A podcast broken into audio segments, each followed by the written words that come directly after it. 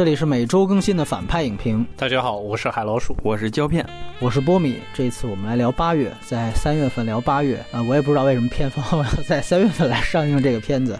总之是去年的金马奖最佳影片，还是老的样子啊。我们也请到了两位大家非常熟悉的嘉宾。呃，有人也问说这个片子为什么现在还没上映？就你们节目就已经先做出来了？因为另外一部没上映的片子，我们是打算下一期来推出，就是《金刚》。《金刚》到现在为止我还没看。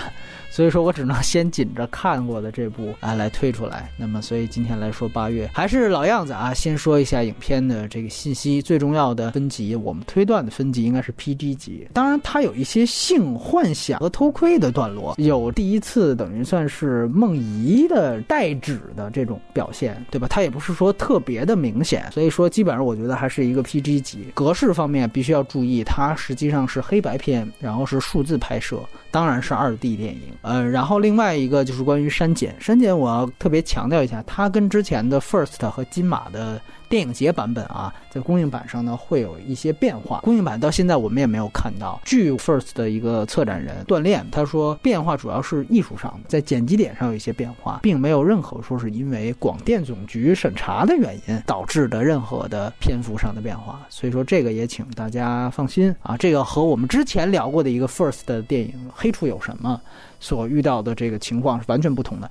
那个片子呢，其实是因为它涉及到很多公安的这样的一个题材和内容，所以说确实进行了较大幅度的删减。在那一期的节目，包括我们的微信号。当时也明确的列出来了两个版本的不一样的地方。八月呢，它的变化一来程度上小，二来呢也不是审查的原因。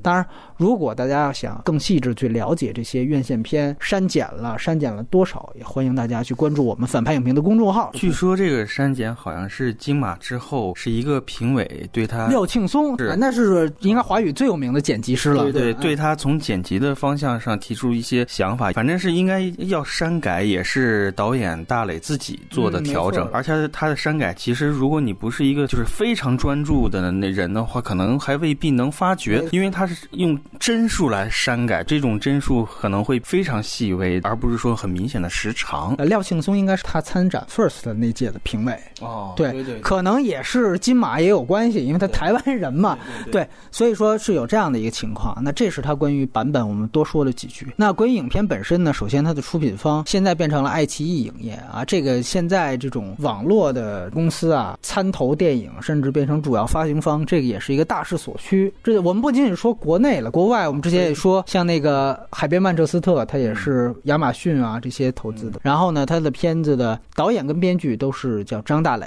这个片子呢，之前是在去年二零一六年的第五十三届金马影展上成为了一个最大赢家。他当时是拿到了六项金马影展的提名，最终获得了两个奖项，其中一个呢是最佳新演员，在这里面的一个小男孩的主角叫做孔维一，他拿到了最佳新演员。而另外一个奖项就是金马最大的一个奖项——最佳剧情片奖。他当时是击败了《树大招风》《七月与安生》《再见瓦城》和《我不是潘金莲》啊，非常强劲的。对手绝对算是爆冷，拿到了这个奖项。他在更早以前呢是参加了去年的 First 影展，当时呢在王家卫率领的评委团上却是颗粒无收的一个。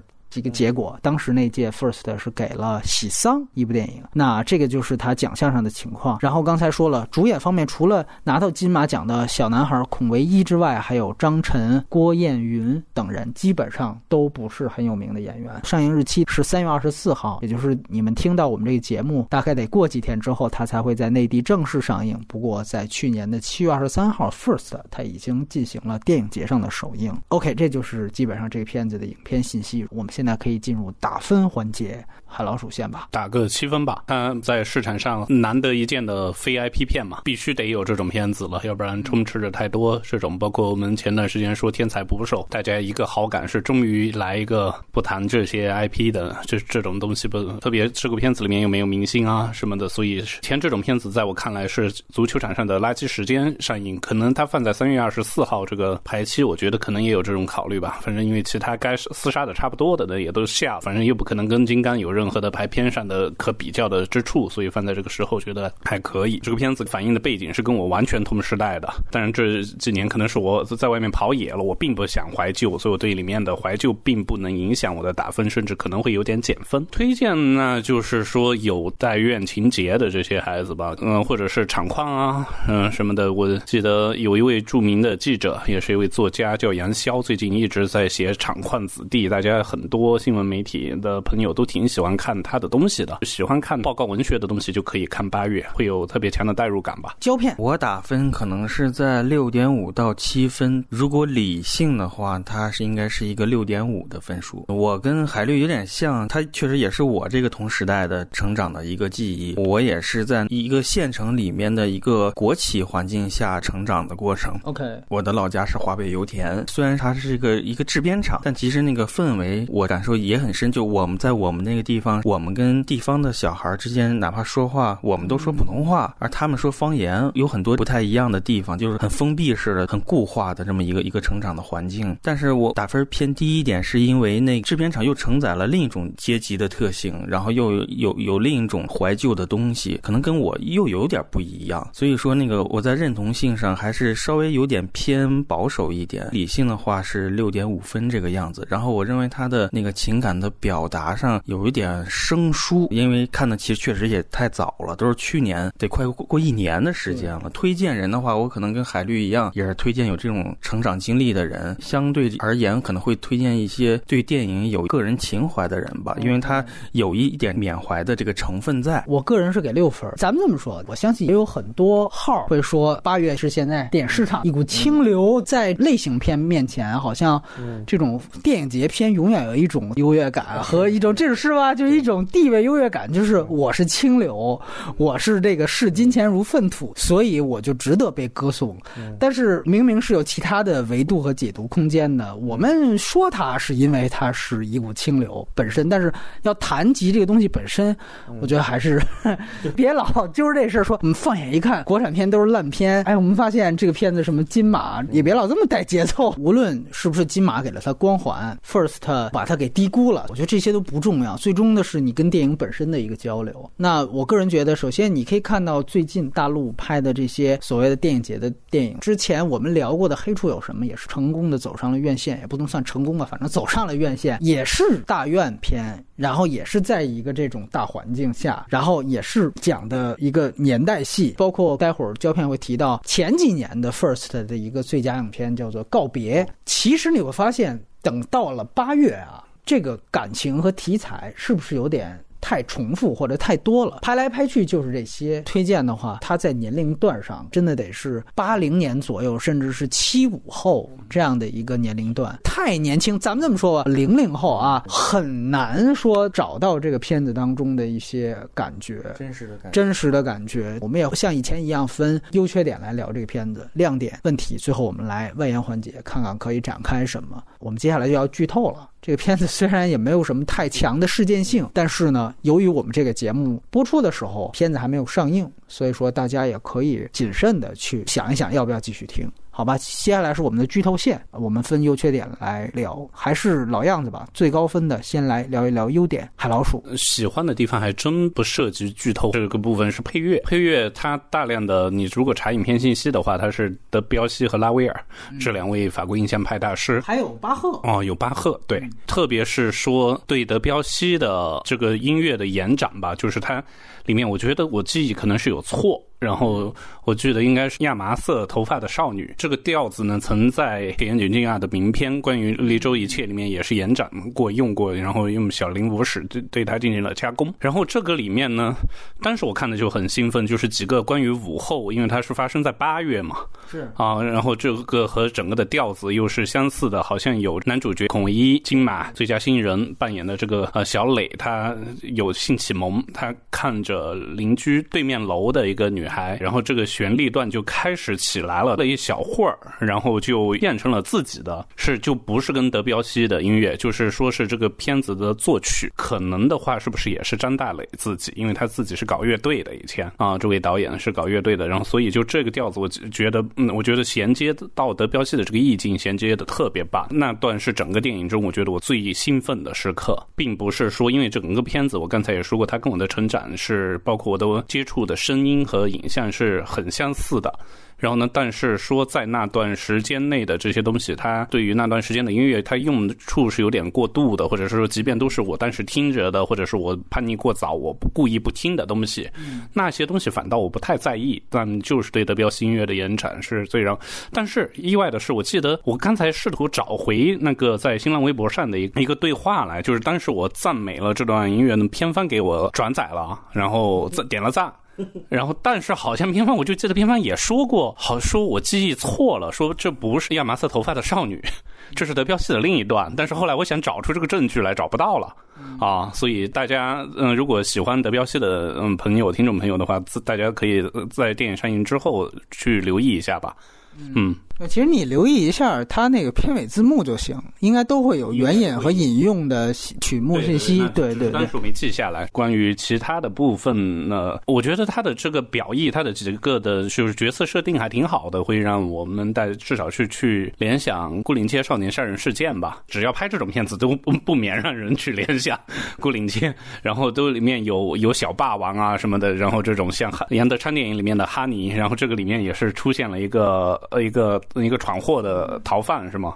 啊，然后我就然后就觉得都会有这种，然后有一个可能是在孩子中心目中一个女神的有这么一个角色啊，但是他没把这些东西延展为事件，就像波米说的，反正它不是一个什么事件的电影啊，所以带有这些影吃的一些东西来看这个片子也挺美好的吧啊，先说这么多。好，那来听听胶片的，你也先来聊聊优点。优点，那个海老鼠说的非常细致啊，但是我这个说起这个电影，我喜欢的地方的话，它可能不是一个这么细节化的一个东西，整体上还是情绪带给我的一些东西吧，就是那个那个看看上去在成长，似乎有一些蓬勃的生机，但是然而并不是这样，就是整个那个气氛还是偏向于消沉的，但这个消沉也不是往深里推，还是有一定的克制，我觉得是这种情绪上的东西给我的印象比较深。嗯，让我觉得我很喜欢这种东西。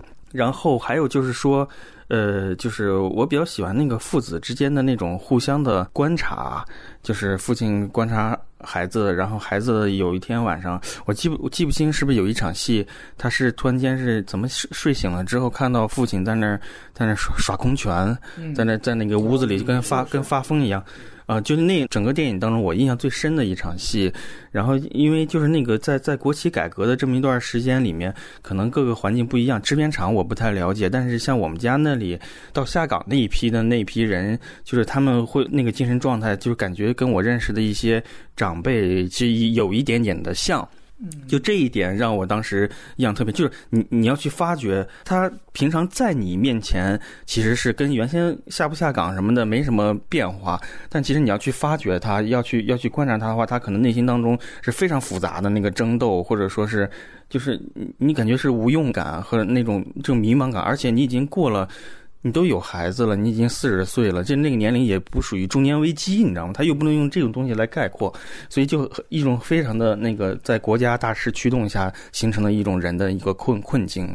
就这个东西，我还是挺那个能接受得到的，算是算是对于我在我个人观影来说的是个优点。那我先说一下这个电影，我觉得问题反倒是它这个黑白的使用。导演他也解释了很多他为什么要用黑白这个影像的原因。但是我觉得其实不管你怎么说，你这个嘴炮是没有用的。我最终要看你电影本身。我没有找到更多的答案。说的这是缺点是缺点。对我找不到你使用黑白的原因。唯一一个原因是什么？就是我觉得它可以遮丑，这个我觉得很重要的因为年代戏啊，一旦色彩一多，观众会注意细节，会更明显。黑白本身会给你观众奠定一个调子，这个调子本身是一个质感的这么一个确定。这些东西本身其实都是属属于在遮丑范围内的。去年。大概有几部华语的黑白片，一个这个，一个塔洛。塔洛的黑白呢，我觉得就有限，可能这一部我觉得比塔洛让我觉得可能遮丑的性质要更强，嗯就我更看不过。是同一个，对对，好像是同一个人，因为不是说黑白一定就是那个年代。那你想想看，孔雀也是从一个家庭反映一个时代，它反映的那个时代甚至更早。对吧？那是可能是文革刚刚结束之后七八十年代的一个，当一个摄影非常强的顾长卫去操作这个时候，彩色完全可以丰富出更多的可能性。对于年代质感的把握，这个导演对于时代细节的展现，可能更多是文本上的和符号上的，在影像上，其实我觉得是乏善可陈的。另外呢，刚才其实提到了符号这个问题，我觉得也是有一点点符号堆砌的这么一种感觉吧。它比较其他几个我们提到的同量级的这种年代片，一个大的特点就是它的符号是相对来说少阶级多迷影。据说。导演的父亲就是剪辑《悲情布鲁克》的那样的一个剪辑师，内蒙古电影制片厂的。那么，于是乎里面就出现了《悲情布鲁克》的那个，包括呢，里面还有马丁·希克塞斯的出租车司机，刚才胶片提到了，好像以及几部，当然最有名的是陈佩斯跟陈强演的那个《天生我材必有用》系列，应该是爷儿俩开歌厅。我觉得这些，当然你可以从符号去解释他们每一个的作用，比如说出租车司机。你可以说他是为了反映他的父亲，就像出租车司机里面那个角色一样，他孤独，尤其是愤怒，对于那种社会的不满。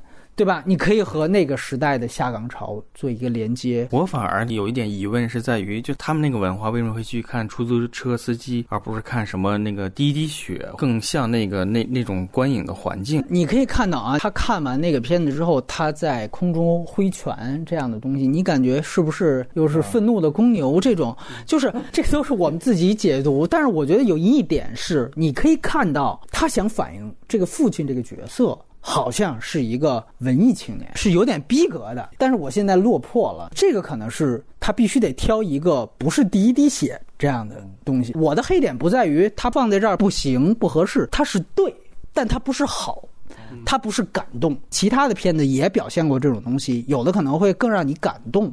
这个你只是觉得对，耳朵大有福，我不知道两位看过没有？就是范伟演的那个，哎，那个我觉得可能像父亲的那种人设，从一一个很自满啊，觉得自己还挺牛逼的那么一个事儿，然后突然一下子下岗了，落魄了。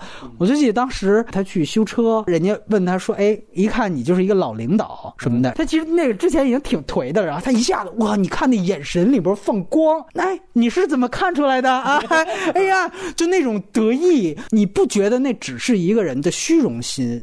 你要去想他原来的那种，那好像那一瞬间他所有的光荣和荣耀又附在了那种光环，但是他出来那个修车的那个地方，他又是一介底层的草民了。包括他在那个后台没人理的情况下，他去朗诵《七律长征》，还是唱那个《长征组歌》？你记得有那个镜头？实际上是不给他打面光的，舞台是在照相另外一批人。那一批人已经在唱流行歌曲了，你是一个已经退出历史舞台的人，然后你在旁边还在那么投入、那么用心的，你为他感动是因为他还在用心，他还在去投入这个已经早就不存在的这个这个东西。耳朵大有福，那个信仰没变嘛？没错，耳朵大有福在说的就是信仰的灭亡。信仰随着这一批国退民进彻底的灭亡了，中国从此就走向了一个金钱至上的一个社会了。这批最后信仰的算是守。墓人他们的一点点悲凉，就是他在拍这个东西，他就不仅仅是对，他是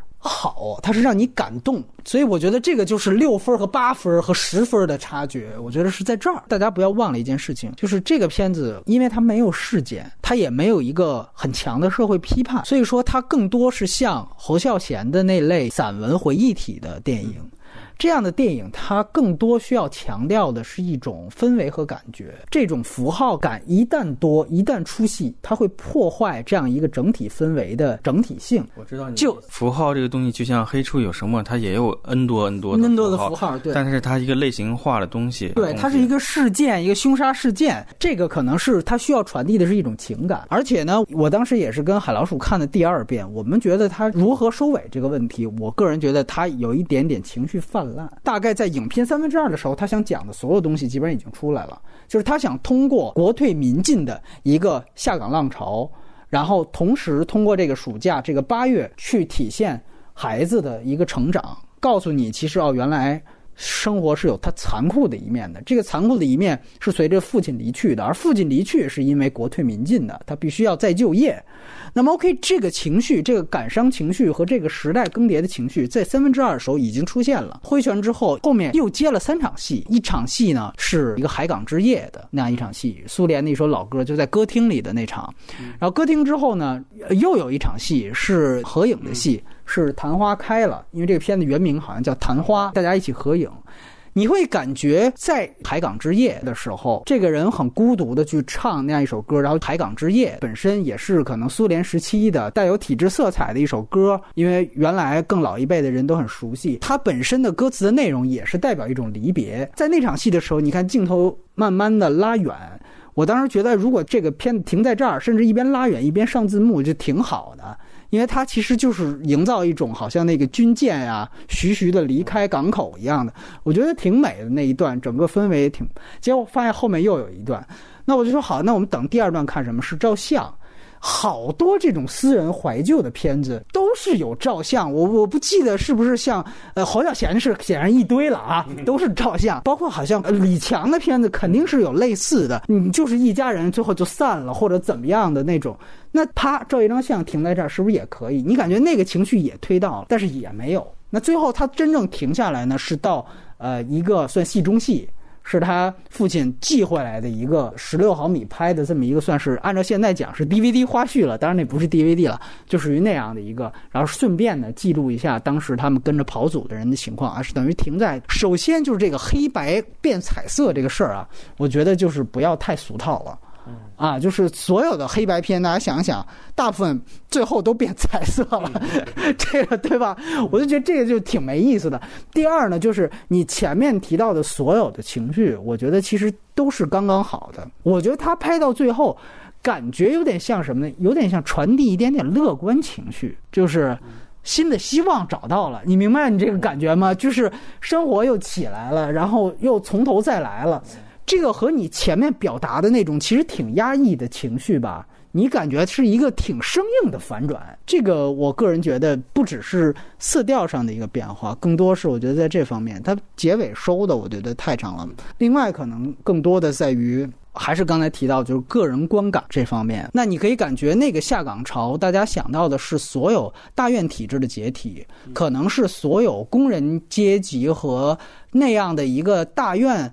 模式的垮塌，这个其实是有阶级属性的。这个片子当中呢，其实迷影就是一个电影为主的制片厂的电影的这个属性，好像比它后面制片厂的这个厂的属性要更大。嗯，那从这个角度来说，其实它在这方面的呃这个代表性和它应该反映的时代特点就没有那么强烈了。这个只是导演的个人选择，但是我觉得这个个人选择会让我们。有观影期待的人觉得有一点遗憾吧？是我想说的是，它还是一个六点五分，而到不了七分的这个原因点，是因为我个人在观看的时候，就是它是对内蒙古制片厂的这个一些电影的有一种对父辈的那个成就的崇拜、致敬和崇拜。但其实这个内蒙制片厂，它对中国电影的这个成就的的到底贡献是一个怎样的历史性的贡献，还是怎样的？因为在前年，First 也看了一部电影，就是。是，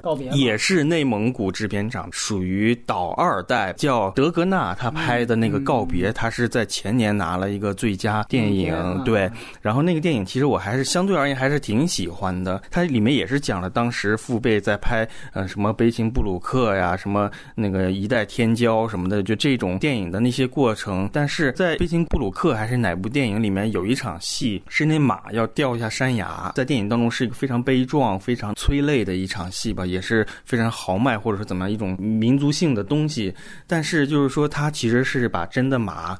给摔下山崖，呃，死掉的。拍摄的时候是可能是管附近的那个怎么去找了这匹马，在幕后的那些人还在详详细讲述这些马是怎么让他们能跳下去。然后怎么对？就还有那种讲的他们也很那个难过什么的。但是就以往的电影创作，尤其是制片厂体制下的这种电影创作，放到今天的这个电影评论环境当中，它就不是那种那种评论的方法，它是有悖于伦理上的问题的。你就好像后来有一天军魂那个炸狗什么的，对对对，这个其实你要是想去就自己的一些缺陷，而不是一味的对它进行顶礼膜拜，我觉得会更好看。嗯，而且我觉得会在现在更有启发性，就是它它不仅是灭亡，而它同时又有更多的自我的一些思考。而现在就是一个天堂电影院的效果，我看看胶片一拉，这个就是成就，对，把它放在一个成就的位置上。其实我一直是对这样的一个判断是很疑虑的，所以说我理性的想了，有这方面的问题在。对胶片说的这点，我非常同意。其实这个点找的非常准，就是在于这部分表达不仅应该是成为一个致敬，而是看你怎么样把它真正的有机的和你反映的时代或者环境给结合起来。如果你更想强调的是电影制片厂里面这些电影人的这样的一个变化的话，那你首先我们讲中国原来是苏联式的制片厂体制。在各个地方，我们像建钢厂一样去建立这些电影制片厂，对吧？这个是我们承袭苏联的东西，那么它必然会带来了一些其实是很好的优势和特点。那这些优势和特点是什么？那后来随着国退民进浪潮，这个制片厂面临着解体，包括你知道，在九十年代，大家都知道，几乎很多个制片厂都有卖厂标的情况出现，它必须和一些。已经开始下海的一些这种民间的电影人，甚至一些港台的电影人合作。那个时候，民间的电影人是不能独立的在内地拍片的，他只能使用有点像现在的借壳上市，有点像 IPO，就是什么呢？我买你的厂标，你的国营的制片厂已经已经不行了，但是呢，你还有这个，对你还有这个配额，也就是原来国产片也是有配额的，你这么理解吧？哎，那我我们进行一个合作，于是出来那么一批人，这个其实是一种时代的反应，这种时代的反应。你如果在八月里的话，你基本上是看不见的，对吧？他只是就像刚才胶片说的，他只是只言片语的体现了他爹剪过什么片子，看了什么片子，这些对于你一个电影制片厂影史的一个变革，完完全全他没有这部分野心去展示。至于你说他致敬了。陈强、陈佩斯的片子，还是致敬了马丁·西克塞斯的片子。这个就像我之前一直在强调了，说这届奥斯卡也好，包括之前的一些片子也好，一上映什么片子，我们就会有那种迷影帖出来，一共有七百多个致敬梗，致敬了一千四百八十九个老的什么经典影片，这都没用。我想说，我们最终看一个片子，它是不是牛逼，不是在于它有多少部别人的电影。而是有一天他能成为别人致敬的对象，《教父》里面有一千多个、一百多个别人的片子吗？没有，但是后面倒是有不断的人才致敬《教父》，对吗？真正经典的电影不是靠致敬别人的片子而成为经典的。多一点自己，其实就像原来耐克说的那句广告词，我特别同意。就说詹姆斯说不做下一个别人，做第一个自己。所以从这个角度来说，我们对他有对于时代的反应，我觉得是有原因的，是在于因为他是一个倒二代，像你说的。他有在电影制片厂体制下生活的经历，这个是我们其他人都没有的。你应该把这样的财富和这样的回忆能够更好的去反映出来。你可以说，比如说侯孝贤他在拍《童年往事》的时候，他也没想说他们那一批外省人我怎么样就反映时代，但是的确你能从里面看到所有关于时代的东西。《童年往事》里面我说过很多次，后来被失之愈合都抄到他处女作里面的那个唐如温的形象，那就是一个活生生。的一个背井离乡的人，他的一个记忆体的反应，那通过这样一个角色，所有时代的变革、两岸的分离也全都有了。在这一方面，可能确实是这个片子它没有办法站到那个高度的一个原因。我对这个导演缺少一种联想，你知道吗？就是看完之后，我没有特别太强烈的欲望去想象这个导演是不是真的所处于这个环境，就他的情感的那个释放的那个边境，归根结底是就是擦了我个边儿，就没有进入到我的那个核心的那种感受状态。不像我对之前或者对同类型，就是九十年代的那种时代的那种，像黑树有什么，我就会对导演产生一种联想。我会我一想到这导演为什么要怎么怎么去设想这些东西，就是这种东西，就就两个完全不一样的一种感受。我甚至更觉得，就是这个导演很可能就是电影对他对于他来说，不像一种职业生涯规划似的那么一种工作，他更需要去从电影当中弥补自己的一种情感而已。就就他拍这一部，甚至可以就很满足的这种感觉。当然，嗯，是我自己的想法。我并不知道导演真实的是怎么想的，我甚至就觉得他可能就拍完这一部，可能如果没有经历过电影节的话，他可能不需要去再去拍电影的感觉。呃，来，我们听听海老鼠，那现在应该是调过来说说问题。啊，问题呢，当然就是大家都说过的特别明显的这个太饱满或者过度的这些时代符号的这种东西，对我来说，我是过了喜喜欢怀旧的年纪。比如说到啊，大学才毕业啊，或者是工作不顺啊，到二十五岁这个时候，简直是最喜欢怀旧的，甚至见过论坛。专门搞一些街区啊，都可。但是说做本书，把这些成长的街区的故事把它出出来啊。后来那个论坛不幸数据库毁灭了 啊，对啊。然后后，所以这些年当然也不是啊。我就发现这个跟年龄阶段没关系。有些人在这个时候又更喜欢怀旧，我不喜欢了，是因为我的视野广了。我是我是一个旅行的状态，然后呢，所以所以就觉得这些东西对我的感动挺一般的。那么多里面的出现的歌，最喜欢唱的俄罗斯老歌《来感之夜》，我苏联 老歌在 KTV 时候。波米说做这个节目呢，我翻了一下一些朋友发的关于这个片子最新的一些进展吧，包括有个制片人的访问啊啊，然后制片人叫做张健，是导演张大雷的高中同学，然后他们大院不一样啊，张健呢是部队大院。然后张大雷呢是制片厂，好像就是说他是这个半途加入的这个过程，不知道他对导演的这个后面的制作会有会有没有什么影响。然后导演拍这个片子的初衷呢，好像是说过，这个片子反映的是九四年啊，就是相当于是小升初，导演是八二年的。小升初的时候呢，是大家知道是什么一种状态，有暑假作业了，最轻松的一个年代。然后所以说是可能他经历的事情的回忆点是最多。导演想到的呢是他姥姥的妈妈，但是呃好像有这个镜头吧。然后导演的姥姥在伺候妈妈，然后呢他若干年后他呃就是相当于在写这个剧本的大概是呃前后吧，零八年左右他开始他开始准备要做这个剧本啊的时候，然后呢是因为他看见。了啊，他的妈妈在伺候他姥姥了，所以他内心的这个东西就被最深的这个情感吧，亲人的这个东西，所以我就觉得他可能成长环境，刚才胶片说的跟电影的迷影的这些关系，我觉得可能他不太多。他后来是去。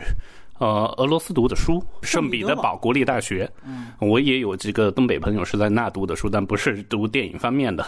嗯，然后所以我就觉得这个可能他对这个制片厂的观察，并不是在他的成长里面他所能看到的。就是制片厂这种单位，可能有好多部门都不相关吧，都不是能够直接参与影视制作的。我不知道啊，我我成长的时候，我家对面是有个电影公司。就是当时是管电影发行和放映的，我是能经常去那个年代大量的看了一些国外的，然后呢还有国内的一些像，我就记得《警魂》《白粉妹》，对我都我都很喜欢这样的片子，可能就是因为那个年代看的是最多的时候啊，然后所以我就觉得它的生产背景是这样。然后说起内蒙古电影制片厂呢，我想到一个东西，就像刚才啊波米说到的一个啊配额，就是说转制之后。啊，它每年有些像国产片也有配额要拍摄什么东西，就有标啊，产标就有些人会拿去拍。我们发现实验电影，我前些年看了，就前七八年吧，看了几个片子，都是内蒙古电影制片厂出品的。李红旗，好多大米，黄金周。我一看啊，内蒙古电影制片厂，我说啊，这些制片厂都能支持这样的实验电影创作，啊还挺不错的，啊。所以刚才是就就是顺着就扯远了吧。所以问题呢，我就是觉得导演是一种亲情更多于迷影的东西在里面。对，就是说，它不只是亲情那多于迷影了，它其实就是亲情多于一切。嗯这片子你可能能够感同身受的东西，可能只是在这一方面。嗯它对于时代和环境的描写都太有限了，嗯我只能这样讲。对，所以说，只是说我们说它又有一些电影的符号，所以让大家好像有这样一个期待，但只是最后这个期待并没有形成一个完整的回馈。那要不然你什么都没放，就说我也不强调我这个是。电影制片厂，那我举个例子，比如说像《黑处有什么》的那个导演是个女导演，对吧？那大家知道她的背景是哪个大院吗？你不知道，她其实里面营造的是一个飞机场。那你说里边它飞机这个厂这个航空工业属性很强吗？完全没有。所以你不给大家这个期待就 OK 了。那你现在是个电影制片厂，那电影属性貌似很强的原因什么呢，好像因为你也在拍一个电影，所以你就要把民影情怀扯出来。但其实这些东西，如果它没有时代的结合，这种扯出来就有点牵强附会你。觉得电影属性是什么时候出来的？我怎么是觉得是差不多要他爸去要打工去了，我才感觉到。其实就是他之前剪辑那个《悲情布鲁克》呀，哦包括就这些东西，你觉得会很强烈。然后看出租车司机那个双截棍，但我记得感觉那个时候九十年代初一，些港片儿是吧？嗯，崇拜港片儿，但是是不是崇拜成龙、李连杰更多一点？因为那个时候那个大批量成龙、李连杰、周星驰什么的，而李小龙似乎已经那个在于对于内地的那个节奏来说，是不是有点弱了？我我的个人感觉好像是有这么一个情况。呃，我只能这样讲，就是你包括之前我挑他另外一个理儿，就在最早我们看完讨论的时候，因为你刚才提到他是九四年的嗯夏天，然后他这里面放的那个片子是爷儿俩开歌厅，是九二年的，只是说是因为在那个时期没有太强的档期概念，所以很有可能在老的厂子里面。什么片子都一起来，包括甚至我们都知道，好像八十年代才上了第一部超人什么之类的，对吧？不是有这样的说法吗？就已经其实隔好多好多年了，因为那个时候信息闭塞嘛，你只能这样去理解。那你可以说可能过两年也没关系，或者怎么样。我谈到这个片子，我觉得亮点的地方啊，因为我第一遍看完，我是觉得这个片子怎么可能能够？我现在还是给他六分。其实我的观影是提升的，你知道吗？在后来再看完之后，呃，我觉得很好的是父亲这个角色。嗯这个角色，我觉得是这个片子整个，如果你说立人设的话，这个人物真的是立住了。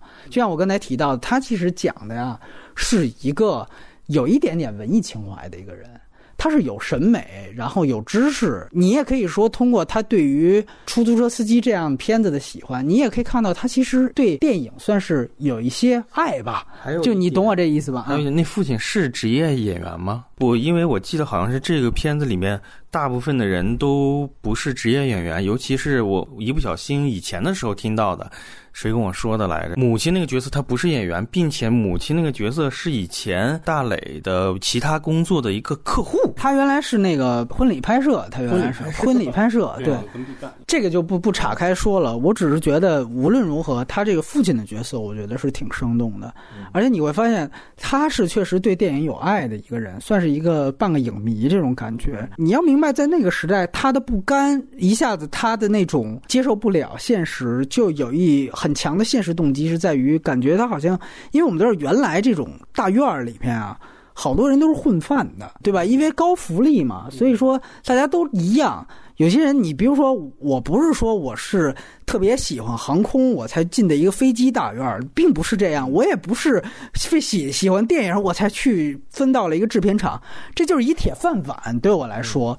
所以说，他发现，呃，他是作为一个。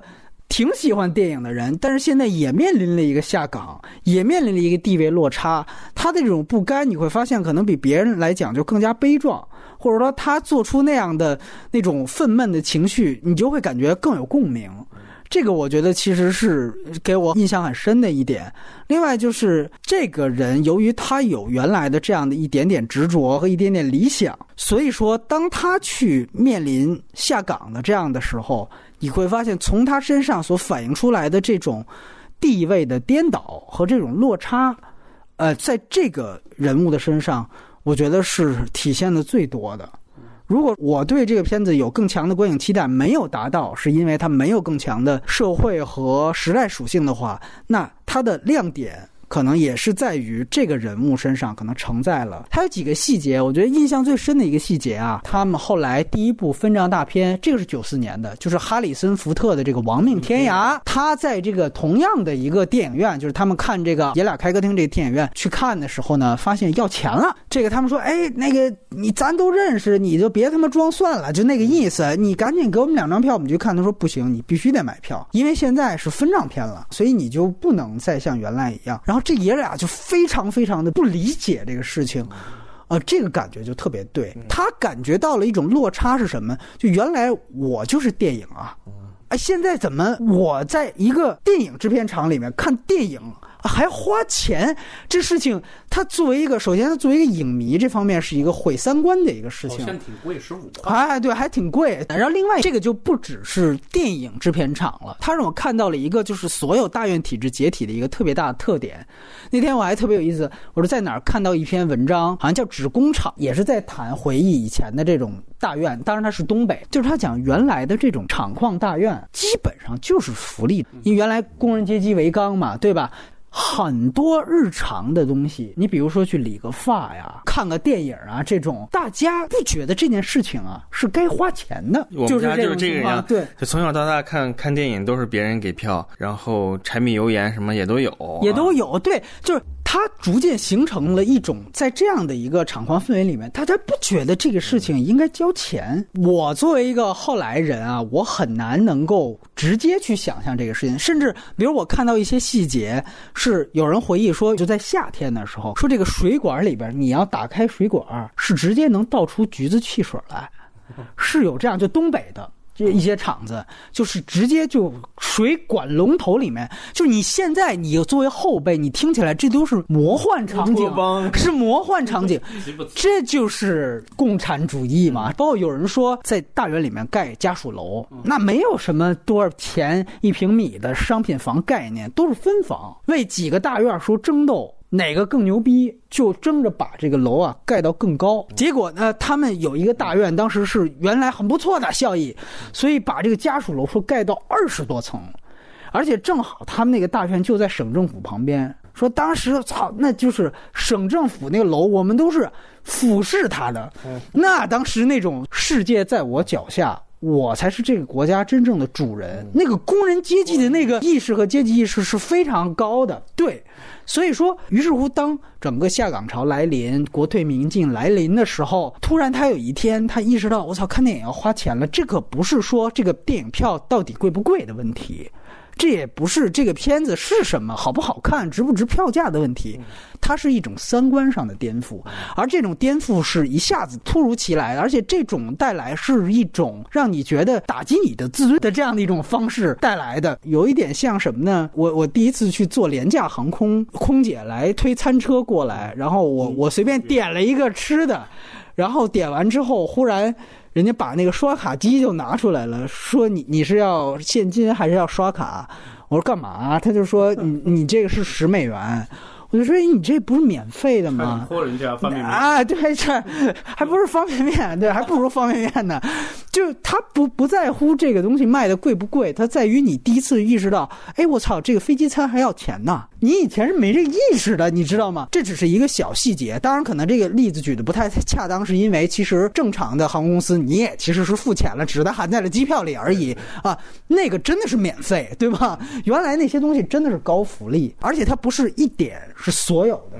所以在这一点上，你可以说，OK，他的迷影的点和他父亲的人设和时代背景。和这种乾坤颠倒的三观被冲击，所有东西都在一个小细节里面体现出来的。所以说符号堆砌，你也可以说，你说杨德昌电影没有符号，他电影符号最多。我跟你讲，他的特点就是在于你是不是很好的把它给融在了一起。这个其实我觉得特别重要，合理性上对，而不是让你感觉这个只是主人公啊，我喜欢这部电影，我就把它放进来。啊，只是因为这个原因，你会觉得它可能能够折射出很多很多的地方。那作为这一点，我觉得确实是这个片子，起码这个情节，我觉得是挺好的一个事儿。另外就是，呃，爷儿俩开歌厅这个事儿，我觉得爷俩开歌厅这个事情，虽然年代上啊，你感觉是不是也有点强行加？因为确实差了两年。但是另外一点，我觉得有一点点好的地方在于。它里面重复了应该是两次吧，爷俩开歌厅的那个卡拉 OK 的那个洗脑的那个神曲，呃，陈佩斯在那唱。你如果看过《天生我材必有用》那个系列的话，你就知道那个系列它作为一个所谓的草根喜剧啊，其实在九十年代初。是在那个大变革的背景下，有相当强的一个维稳属性的一个系列的电影，尤其是爷儿俩开歌厅那个片子，他在讲两个其实挺会赚钱的爷儿俩，他们开了一个歌厅，然后他们黑心钱，你知道吗？就是说，其实按照现在来这都不叫事儿，他批判的东西，无非就是说你这个肉你放少点每盘菜里面，然后你这个冰块放多一点，哎，酒贵一点，他其实是这样的一批人，然后最后呢？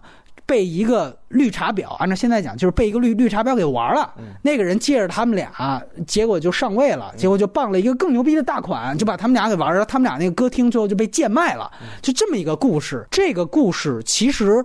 它所反映出来的一个特别强烈的一个社会功能啊，就是映衬了很多人当时的仇富心理。因为我们知道，在整个改革开放的初期，确实是有一批原来的所谓的社会闲杂人等小流氓，暴富了，是吧？暴富了，对，就是原来这些人是被所有体制根红苗种的人所嗤之以鼻的。哎，但但是这些人呢，他可能有一些歪脑筋，说白了就是有一些小聪明。这人就属于那种你你的父母在教你，哎，你你长大不要跟他这样，不要跟他们，对对对，就属于那样一批人。哎，忽然发现这样一批人是最先富起来的那批人。党只是说了我们要让一部分人先富起来，但是先富起来的恰恰是这些闲杂人等，恰恰是这些大家不耻于学习的这些人。自然那些原来安分守己的工人。呃，小市民就会觉得他们的都是不义之财，于是乎，陈强父子的这个喜剧，尤其是二子开歌厅，它反映的就是这些人最后完蛋了。弄得家破人亡，甚至儿子都把父亲的这个卖歌厅的大计都给毁了。你看父子都决裂了，然后媳妇儿也、女朋友也跟人跑了，全都被人溜了。哎呀，我们过瘾啊！就这种过瘾，特别像原来比如说《夏洛特烦恼》，就那种 强烈的那种三观扭曲之下的那种仇富心理。这种电影放在这个电影里，我为什么觉得它是一个亮点？就在于。恰巧这就是小孩他们这一家恰巧处于这样的一个心理。他们为什么看这些片子？可能从小孩那儿他只是记住了一个烧脑神曲，但从另外一个角度来说，那个片子为什么在反复的在那儿放啊？而他们愿意去看，好像这个和当时他们所反映的那种心理状态就对上了。就是哎我操，外面那些人都他妈牛逼，但是我估计他们挣的也是黑心钱。哎，你看你看，这个电影你拍了吧？哎，当时可能还有一批人在想象，就是早晚。这些得抓起来，得抓起来，得毙喽，得他妈严打。等于说白了，就是陈佩斯他们拍了一个对于这些报复起来的人的一个非常差的结局，满足了大家的这种仇富心理和这种宣泄。那这种宣泄，随着这个神曲，在最后那个电影放完之后，他们在路上荒腔走板那样去唱，我觉得形成了一种很好的。这个是这个片子里面有几个亮点，你能够看到那个时代和那个时代人的心理状态。我觉得最重要的是，其实是心理状态的反应。所以我觉得从总体上来说，它还是一个合格的电影，只是说它它高的有限。其他的片子也表现过这种东西。你比如说，你记得张猛拍的《钢的琴》，从厂矿片的角度来讲，呃，《钢的琴》它还是一个以视件为主的一个类型片，那个片子是有一个。做任务的一个非常想，我们讲金羊毛嘛，就他其实有一个麦格芬在，就是说我们要为女儿制造一个钢琴，然后以争夺那个抚养权，对吧？是有这么一个事儿。那他实际上是有一个目标和一个任务。你就像你比如原来黄建新拍那个站直了别趴下，他讲的其实就是社会地位，他颠倒了，就原来是官本位。哎，干部，哎，子弟，哎，牛逼！然后小市民见着你都怎么样？忽然一下子，这个，哎，隔壁来一个万元户，一个暴发户，一下子他那种趾高气扬，你会深刻的去想，对，是不是他的妹妹还是女儿？谁总是会被他蛊惑？啊，就是你会担忧下一代是不是也会有这种整个信仰崩塌的这么一个结局。对对对对对，你你就知道我给我印象特别深刻，就是我采访两次陈可辛，一次因为《甜蜜蜜》复映，还有一次因为《亲爱的》，就是你看都巴掌打不着关系，他一提大陆，他永远跟我提到就是哎，我想起来黄建新的这个战争片《趴下》啊，当然因为《亲爱的》他演了一个那个小角色，但是他就想他说，因为他是我特别佩服的一个导演，他说我当时看战争片，他说我都傻了，香港哪有拍过这样片子？没有。我说他香港那时候已经是黄金时期了，我觉得那时候应该是大陆导演会在同样的时段说，看到香港片也会同样说，我操，大陆哪有这些片子，对吧？就是你会感觉那个时候是一个互相崇拜的时期，因为的确现在都没有了。对这个当时九十年代初真实环境，他可能也不太了解。对对对，然后忽然给他了那么一个完成度高的片子，还是觉得可能是那个八十年代或者说八九风波以前那些啊那一些那些概念上的东西，突然间发现我靠，可能人已经开始。异化变化了，没错，没错。所以，如果你对那样的时代感兴趣的话，我觉得你还是能够，我们以谈八月做一个契机，你其实能够看到很多这类的片子。呃，海老鼠其实对于厂矿子弟片其实是更熟悉。你先谈一谈这个厂矿子弟片的事来。我我只是在厂矿看的厂看的看的恐怖片，没看在厂矿看什么厂矿子弟片。对我也不是厂矿子弟，然后只是以前打打。呃，超级玛丽啊，然后投个篮球什么的，瞬间之外呢，去看一些啊大人不在场的，嗯，非 PG 的这种片子呢，啊，会是在那个时候看的。没有，我刚才杨灿是吧？哦，哎，不是杨灿，我刚才是想说，为什么我在我在别的国产片的这种致敬，这种父亲的卑微的角色，父亲想反抗角色，也是看着是呃，Are you talking to me？啊，也是反复着看着是出租车司机，而不是杨杨灿。但杨灿也是九四年啊，在想为什么不用不用马小军在镜子面前抽抽皮带的那个，为为什么不用这一个？对对。然后长宽没有，刚才是说到，因为导演张大磊他有过呃俄罗斯留学的背景。然后我就不知道这些，我是想到的一些这种气氛，就是夏夏天的气氛的一些东欧片。我记得捷克这种片子特别多，伊利门佐的那些片子，我觉得有几个，其中有个伊利曼佐是吧？伊利曼佐对，一般他有个片子，终于不是改编赫拉巴尔的小说的，叫做什么《反复无常的夏天》。我记得也是有一个六十年代末，跟苏联的那个是说《布拉格之春》这些是有点关系的啊，但是他又不反映事件，所以我是觉得他有这些气息。不知道詹大雷会不会受这些苏东片子的影响？包括以前前些年有个俄罗斯电影叫。叫做我是如何度过这个夏天，但它反映的一个是跟场况也挺无关系的了，就是一个北极的观测站的一个年轻人和一个老人的相处的过程，然后再加上是前年甘查洛夫斯基。在威尼斯获得最佳导演奖的那个，我是觉得那也是这种时代大变革下的一个东西。那部片子叫《邮差的日与夜》，然后确实也是说是在一个乡下，也是有这种这种夏天的气质。就是我们经常对苏联老歌熟悉的话，那不就是说田野小河边，红梅花儿开，满腹的心头话没法说出来。就一个夏天过去了，小伙还是没表白。那个，然后那个里面他也他也是想传达这种一种古典情感，就是说对于。一个邮差还送剑的一个时代灭亡了，他最后还有个火箭发射的一个超现实的画面，所以我是觉得这一些非常快的东西，我觉得张大雷在既既然在圣彼得堡学习，我觉得会受这些的影响吧。嗯，但是我还是那句话啊，就是按说时代出现的事情越大越惨烈，应该说能够贡献出来的艺术作品应该是越棒。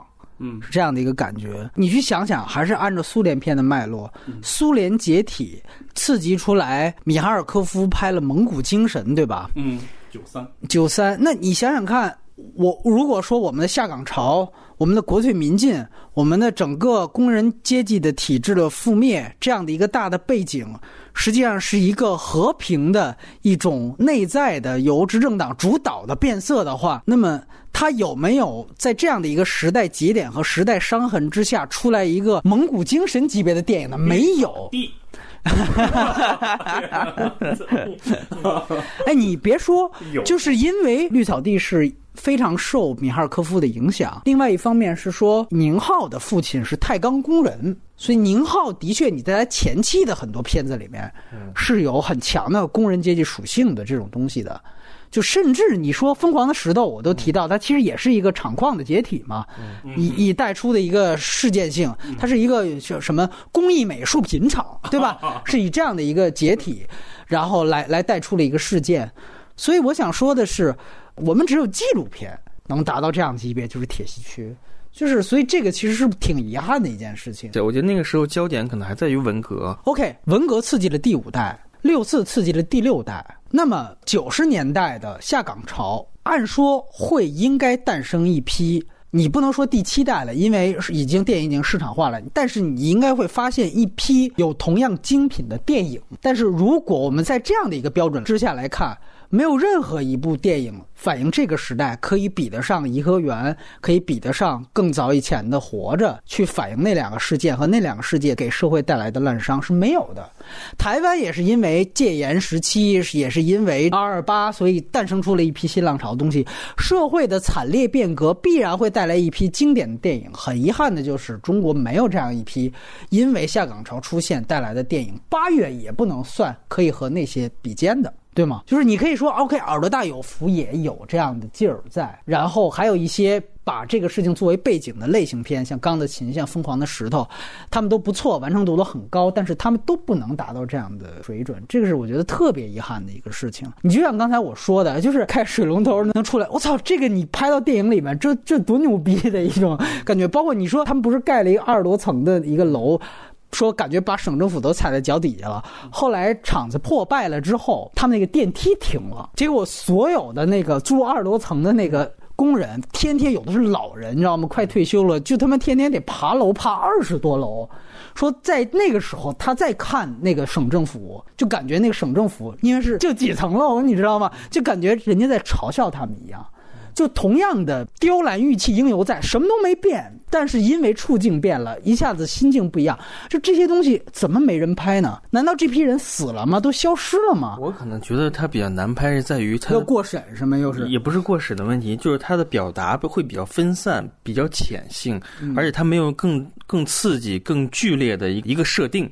对，你我明白你的意思，你是不是想表达就是他没有，比如说文革，他有打砸抢，哎，然后六四他有一个，他有一个那样一个夜晚，对吧？对，所以他不够激烈，所以对，嗯，还可能是。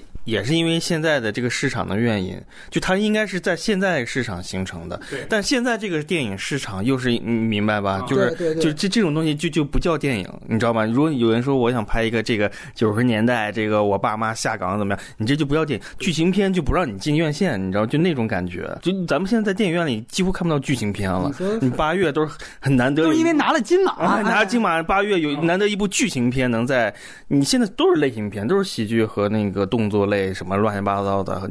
就这样的，有有有这类型的本子其实还不少，可能据据说有精品，但确实就是像刚才胶片说的，它不是这个时代的东西，他们可能没做下去吧，没拍出来，所以导致有有人说有人说可惜了，我的本子比这个好，我这种话我是听过的啊。啊，这种话永远有啊，它不只是这个类型了。我问胶片，你刚才提到了，对，巴比伦它是一次你典型看它是类型化的尝试，嗯，那你觉得这是一个出路吗？就我觉得是一个出路，但其实它最终走向了套路，就是它但是它票房很惨，你知道吗？嗯是的，就是它最它最终走向了一个套路，大家只能从不是这个时代背景介入，而是从那个男主人公的成长和他的爱情关系上去介入这个这个这个事情和和历史。就对于大众的观众来说，我们在在宣传这部呃呃有一点市场希望的电影的时候，他都不会去讲这个我这我是这个时代的，然后我是这个狂那个那个这个工作单位的或者什么东西，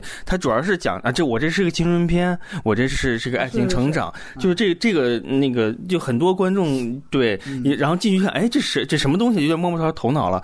就是你知道吗？他没有真正说我把这个时代放到真正的主题上，从营销到他的那个制作一条龙，全部有这个统一的这个方，可能必须得有一个独裁导演，一个霸霸权导演，我就一定要做这个，是一个大导演才能掌控这个。你年轻的导演，你到最后只能那个营销团队说什么就就怎么来，他没有任何的决定权。而且我觉得他有意思的地方就是说，他其实你你不完全现实，他他很多超现实的东西，那个喜感的东西放在里面，我觉得这种理解是是挺合适的。我们现在回头看，就像你说的这个，我都没听说过，就拧龙头能这个橘子汽水这个，我我我都没有听说过有这种。当然，可能还有其他的更浮更浮夸啊更牛逼的，但是就这就很超现实嘛。你可以把它当成一个，我们告诉你，九十年代就是中国就是一科幻年代，就让他们直接以让他们带着类型片思维就进入那个时代就可以了，而不是说最后我归根结底讲一个爱情故事怎么样的那种是又套路了。就是你开始有点剑走偏锋，但最后你发现你这个那个刀鞘收的还挺稳实的啊，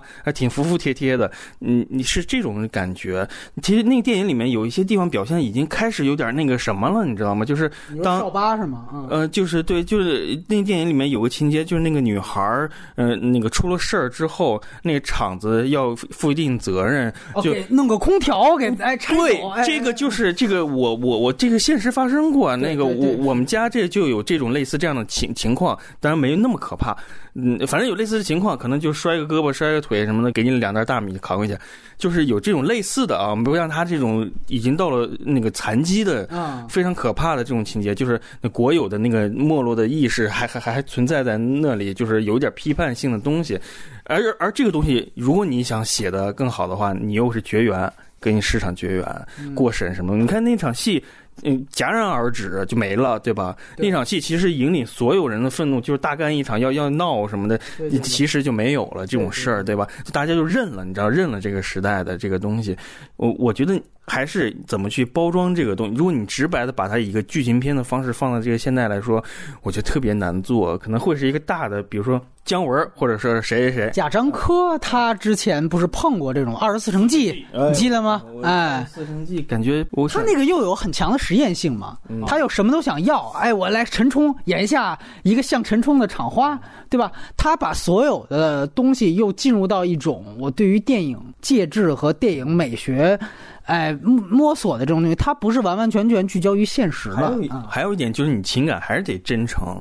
我觉得二十四城记有些地方感觉有点有点有点那投机色彩，有点太浓了。太浓了。虽然我们虽然说那个那个贾科长这个有这种向来有这种消费社会的这个这这个心理心理的这个潜意识的动机在，但是那个片子表现出来的太有点太明显了。就显然他不想去那么深入的进入从情感上去表达这个时代或者怎么样的。东西，东西我觉得还是又得说，一你要类型片包装要找准方向，还有就是你真的要有情感上能能够向他表表表达那么真诚。我觉得现，我觉得不太可能在这个时代。我哪怕有些那个大的片商或者说什么想去做这种东西，我觉得都感觉是不是这个时代消费的东西。你提到那个少八那个，我我也刚刚想起来，当时汽水或者我打时候有橘子汽水，他们那个厂子还闹过一次粉尘爆炸，在八十年代末，他就讲那次粉尘爆炸，因为好多那种女工当时炸完之后就完全毁容了，大概有那么几百号。非常年轻的二十左右的女孩子就全都毁容了。最后那个工厂怎么办呢？就把这些毁容的女孩啊，集中的放置在了两个楼里面。然后呢，说每到晚上，就那个两个楼就是发出非常凄惨的那种。哭声，那真的是哭声，你知道吗？就是就是哎，夸张渲染的感觉。我没有亲眼见那种事情，但是你你可以脑补这种画面，或者说你可以想象，如果它放到电影里面，它会是一种怎样的张力？你少八，你只放了一个女孩的毁容，大家都会觉得那个好像是这个片子仅有的几个能让人记住的地方。就如果历史上真的发生，但是我觉得它也是很合情合理的，一次突然的粉尘爆炸，然后由于它也就是一个厂矿，那能。怎么办呢？这个事故责任人可能也就是怎么处分一下，或者怎么样啊，或者说就抓抓了俩吧，那怎么样？那那他也需要继续下去，对吧？就跟你说克拉玛依大火，那不也怎么样吗？也也就这样了。于是乎就把他们安置在那两栋楼里面，然后说当时那个整个那一片的人都管那两个楼叫鬼楼。就我操，那你说，比如说我们就拍这个楼，你我会觉得就是说，在那样一个时代，它有太多。可以挖掘的东西，可能就像你说的，这个是市场的审查，市场本身成为了另外一个审查者，它阻止你去把这个时代去，所以你最后拐到什么呢？你看八月他们的营销方式，哦，又会变成好像它就是温情的、家庭的，走这种嘛，你是鸡汤嘛，对吧？你好像你只能走这条路。这个其实本身就是一个最最大的一个悲剧，就 就就在这儿。我觉得这个其实是特别遗憾的一个事情。海老鼠，那就期待白银呗。白银不是说不成问题是可以可以拍啊？对，就是陆陆川拍啊。但是我我想到另外一个电影啊，就是也可以推荐给大家，是原来吕越一个非常有名的摄影师，他拍了一个片子叫《赵先生》。哦，蒋雯丽吗？蒋雯丽最后出现了，蒋雯丽最后出现了。赵先生那个片子，其实是非常棒的一个以小见大的片子。呃，大家如果要要想象一下、回忆一下那个片子讲了什么事儿，它其实就讲了一个男人外遇，呃，那个时候叫外遇，现在叫出轨劈腿，讲了这么一个事儿，三三层劈腿的一个事情。每个女星都能代表一个时代阶段，而且都能代表一种。阶级和阶层属性，她的原配是下岗女工，然后她第二层认识那个人是她大学里的一个女学生，然后最后出现的蒋雯丽是一个异地的一个外来的一个人。其实大家别忘了，那个片子长期以来被作为一个禁片，但是呢，里面根本没有漏点，根本没有床戏，然后根本没有反动的东西，它为什么被禁？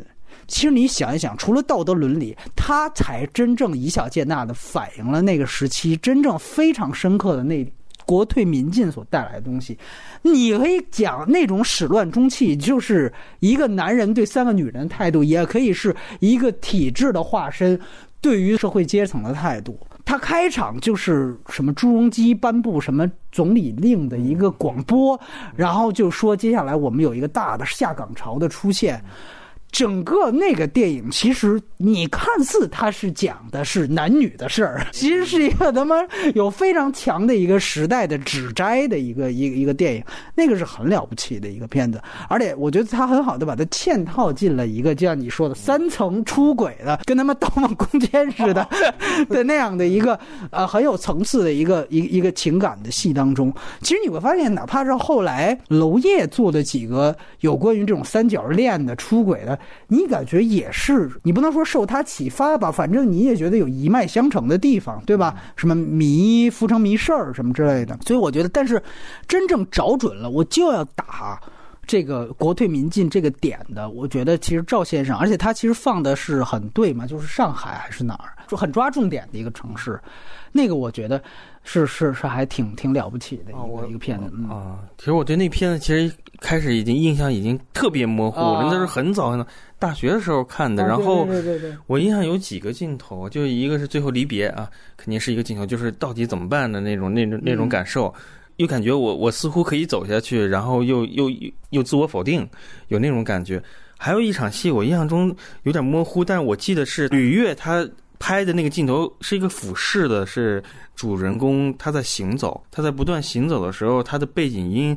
那个好像是他的就原配啊，原配啊，原配在语言上在攻击他，还是怎么样的？只有声音，那个情绪印象特别深。这个人不存在了的感觉，对对。但是这个声音一直困扰着他，就是扎了根儿里都困扰着他，进行第二次和第三次就是选择上的影响。嗯。就但是好像那个镜头之后，那个女她的原配那角色就没有了的一样，我印象中是没有了。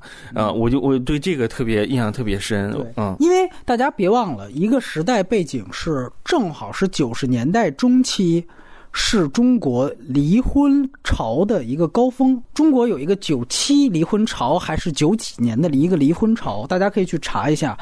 这个离婚潮的出现的波峰和波谷，正好与整个国退民进的这样的一个改革，所谓改革步伐是同步的。篮球一梦，这个其实篮篮篮球一梦才会有爆款的出现，是吗？呃，其实你觉得？这个离婚潮，它仅仅是一个男女事的事情吗？它绝对不是啊！所以说，在那样一个时间，赵先生出现，他讲这样的一个离婚的一个事情，它背后的一个时代背景，你会发现它有一个非常好一个一个链接，所以那个我觉得了不起的。包括你知道，因为我在我就是小的时候已经出来刘欢那首歌，就是从头再来。那是全民为全全民全民全民慰安的一个哎哎，我操，就是就是刘欢绝逼是一个歌唱家里的国师的一个程度，就是一出现什么大事儿，准保来一个。记得是我上大学的时候，有一天我们一个选修课的老师站出来跟我们说，说今天我们就讲一个事儿。就是分析这首歌，这首歌叫《从头再来》。我就想，这歌有什么呢？原来公益广告不是经常放这个吗？还什么妈妈洗脚什么之类的，好像就好像有一个小男孩演的，啊，还跟孔维一样还挺像的一小男孩，都连上啊。然后他就说，你分析这个歌词，就是说，呃，大概是心若在，梦就在。说昨昨天已经成为过去，什么今天什么你要重新上岗，这种哎，大概是这种意思。然后这里面的一层逻辑关系，他就说：如果啊，比如说我到你家，把你家的所有东西全抢走了，把你洗劫一空之后，我拍拍你的肩说：没关系，心若在，梦就在。东西虽然没了，但是你可以从头再来。你明白这个感受吗？那时候你才第一次，哎操，是啊，是是这么一个逻辑关系，夺走你一切的人。然后现在对告诉你没关系，你要再从头再来，这个才是它最荒谬的地方，才是最魔幻的地方。我为什么说对于所有关于这些电影的我的期待特别高的原因在于，它永远有这样一层荒谬性，而这层荒谬性没有什么任何的剧情片触碰到了。他只有在我看铁西区的工人那一部分的时候，他是以一场饭局收尾的。就是当时是他们那场已经马上就完蛋了，然后呢，那个是工厂的书记啊，还有几个那种，呃，会计员吧什么的，就是也是挺又红又专的那种，还自己其实也都不知道是吃了这顿没下顿，但是还要维稳，你知道吗？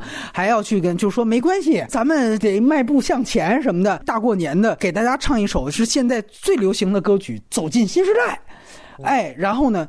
就就唱走进新时代，然后你看底下所有人都完完全全是那种僵尸脸，你知道吗？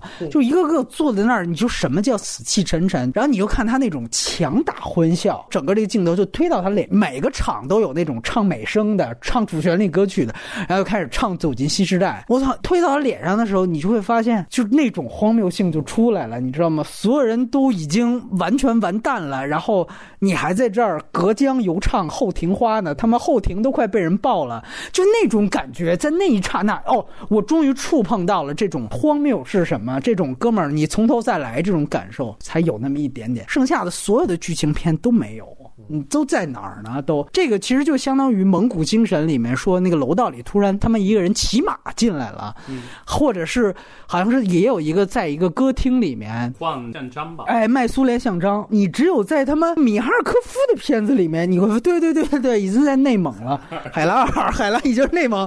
哎，对啊，你看同样是内蒙，所以你只有在那种时候你会感到那种巨大的幻灭感。所以确实我觉得是一个挺遗憾的。你这你包括你我们现在。老提罗马尼亚新浪潮，好像成为现在文艺青年装逼的新利器一样。那罗马尼亚新浪潮也是因为齐奥塞斯库那个事情，你看一直说说说说到了现在，就是毕业会考还在说，你就会觉得确实这样的一批下岗潮却没有诞生出这样的哪怕一部经典的电影。这个我觉得是真的挺遗憾的一件事情。会不会觉得现在是大家可能更认可了这个时代的变化，变成现在的这个样子？对对，就整个世界观和价值观是这样的。你你说对了，就是咱们这么说吧，文。文革现在是从官方到民间，大家大部分人都觉得是错的，是不对的，是悲剧，是浩劫，对吧？咱们可以用这样的词，冠冕堂皇的说。然后呢，六四起码在民间，大家都知道对他的态度，官方不提、不宣传了，那也就证明其实也不是光彩的事情嘛。但是下岗潮这个真的错了吗？那真正错了，为什么中国经济腾飞了？嗯，对，对吧？所以说，问题在于这一批人是因为时代朝着正确步伐而牺牲掉的一批人，所以这批人好像就该牺牲了。你懂我的意思吗？如果这个时代因此他走向了更大的劫难。那大家一定觉得这个时代我们一定要好好反思。但问题是现在中国经济腾飞了，就像我们说，我一个球队开掉了两个功勋元老，对吧？我我他妈把乔哈特给开了，我这个球队要将来我要是牛逼了，我拿了三冠王、五冠王，大家觉得你干的对啊？开了你怎么样？就该被开，对吧？比如说现在，哎呦嚯，这也出局，那那失败了，大家会觉得他惨傻逼。你看，你当时你把元老给开了，对吧？你忘本了，大家才会清算你。所以这个东西我觉得是挺重要的一件。但是我想说的一件事情就是，难道因为历史朝着一个正确的发展，这批人被牺牲掉了，他们就不值得被提起吗？中国现在那批下岗的人去哪儿了？最大的悲剧在于，这些人连话语权都没了。文革后来被拨乱反正之后，那批被打倒的人啊，他们后来还有一个可以诉苦的机会。而现在那批最可悲的是那批下岗的人，那批被时代牺牲掉、抛下的人，他们连这个话语权都没有，因为他们被彻彻底底的踩在了时代的脚底下。你连翻身的机会没有，因为现在中国特别强大了，因为现在。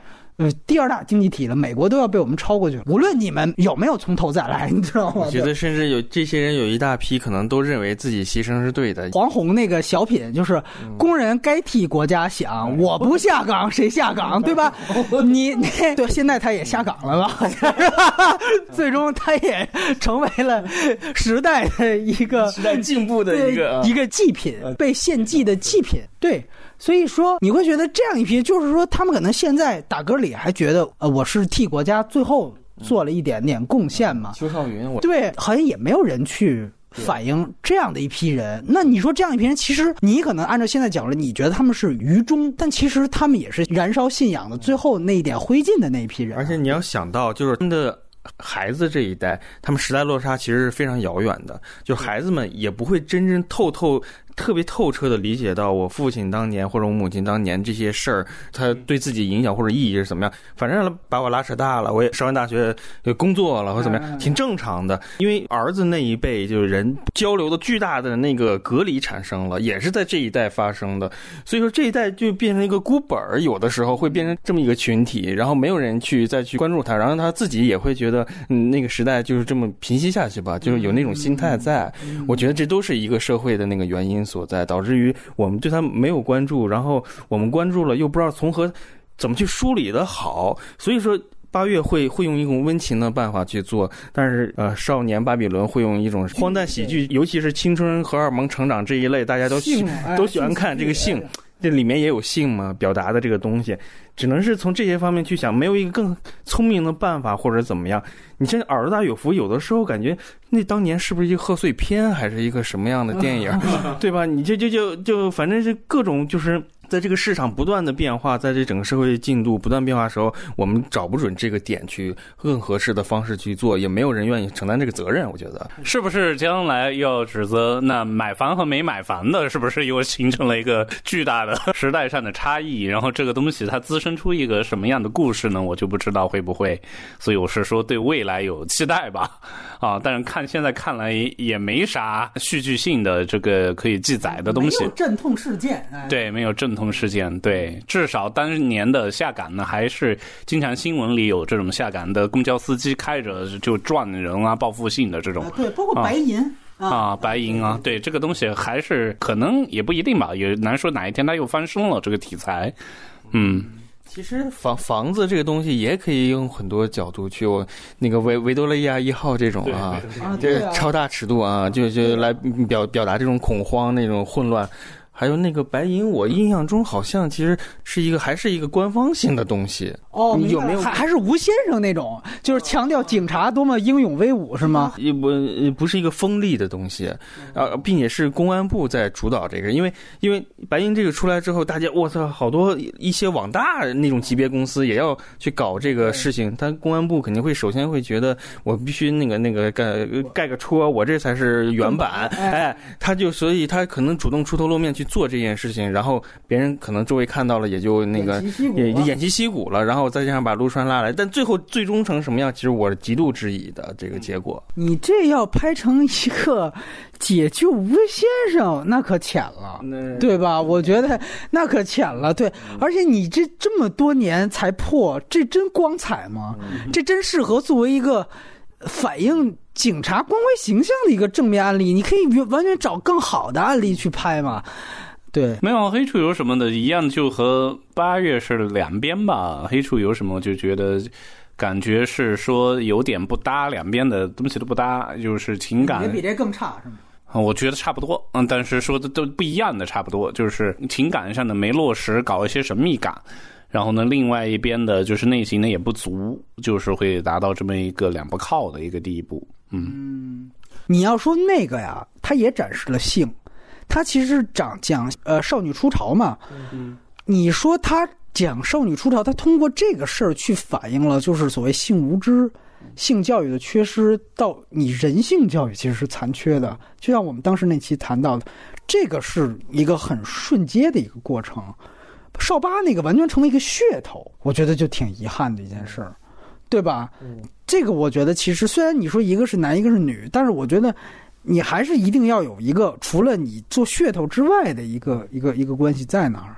我现在去想黑猪有什么，我也会，你包括后来我选。去年十佳时候我也没放进去那个片子，原因就在于，就是那个粗糙感啊，那个网大质感还是有一点点粗糙。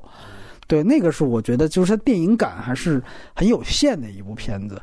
对，这个是我对啊。另外一个，我就想说，那那我我个人觉得，就是通过一家人反映时代。我最后问两位啊，呃，大家觉得《孔雀》是不是就是目前来看最好的一个这类的片子呢？